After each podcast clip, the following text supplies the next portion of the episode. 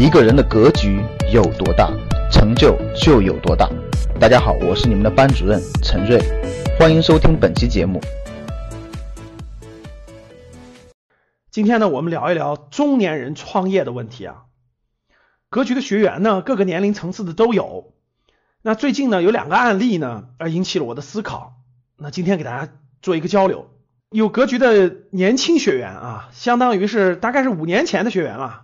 当时在格局学习的时候也比较年轻，二十多岁，在北京呢打拼了五年的时间，夫妻两个人啊，现在大概是三十岁左右，他面临着一个选择，要么就是留在北京，背上债购买比较贵的房子，然后呢结婚生娃，对吧？在北京发展下去，还有一个呢就是回重庆去，因为他们家人就是重庆周边的啊，回重庆，在重庆扎根发展。呃，他问我的意见。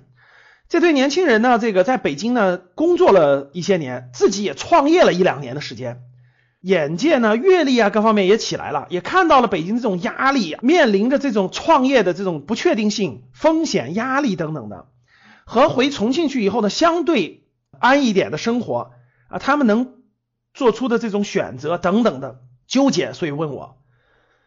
那第二个案例是什么呢？我们格局的学员呢是中年人了啊，四十岁左右，在。体制内单位啊，相当于事业单位吧，工作了这么多年了。以前大学毕业就去了体制内单位工作，这么多年呢，现在是个小领导吧，现在很纠结，上上不去，更高的收入呢也没有，成就感呢也实现不出来了，特别想出来创业，特别想出来当老板，看着这个一眼就望到头的工作不想干了啊，想出来这个创业。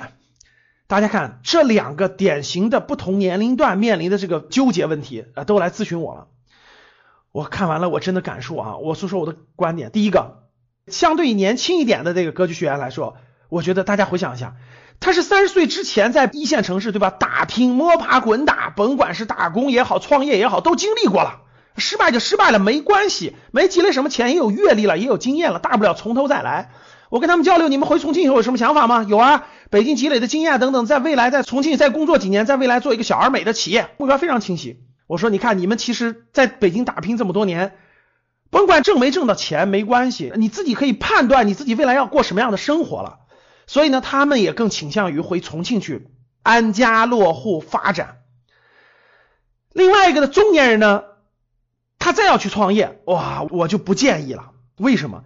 中年人创业面临着非常多的不确定性。第一个是什么？中年人创业的时候面临着上有老，你想想他四十岁了，老人是不是六十多岁了？下有小孩子都十岁左右，上面老人要赡养，要生病要照顾，下面孩子要陪伴要帮扶，对吧？教育方面的帮扶等等的，你经济还不能断，这是第一个非常重要的压力，对吧？第二个就是中年人啊，四十岁左右的人创业呀，稳重有余，冲劲儿已经不足了，就你让他办什么事儿。比较稳妥，但是你让他冲，敢冒险去冲，其实他的心气儿已经大大下滑了。所以中年人他经历了很多事情，他看到了很多事情的好的一面、不好的一面，他都经历过。他不像年轻人，对吧？我上来先看着好的一面，我先拼，成功了呢？万一成功了呢？对吧？这是年轻人的想法。中年人可不是，那万一失败了呢？所以呢，中年人呢已经到了脚踏实地的地步了，需要一步一个脚印的走。所以这时候冲劲儿已经不足了，你让他再去创业，再去经历那个前期的完全不确定的这个周期去，很难了。其实啊，第三个就是中年人的身体状况也不一样了。我记得我年轻时候当年创业真的是连续两个晚上熬夜都没问题。然后呢，这个。各个方面对吧？身体状况、脑力、精力、心力对吧？各方面都在那儿放着呢。但中年人明显感觉不行了。你现在让我四十出头了对吧？你让我去熬夜那是不可能的，那真是一点都熬不住。还有最重要的一点，四十岁以上的中年人，如果你创业风险就更大了。你放弃的东西跟你年轻的时候一无所有的时候是完全不一样的。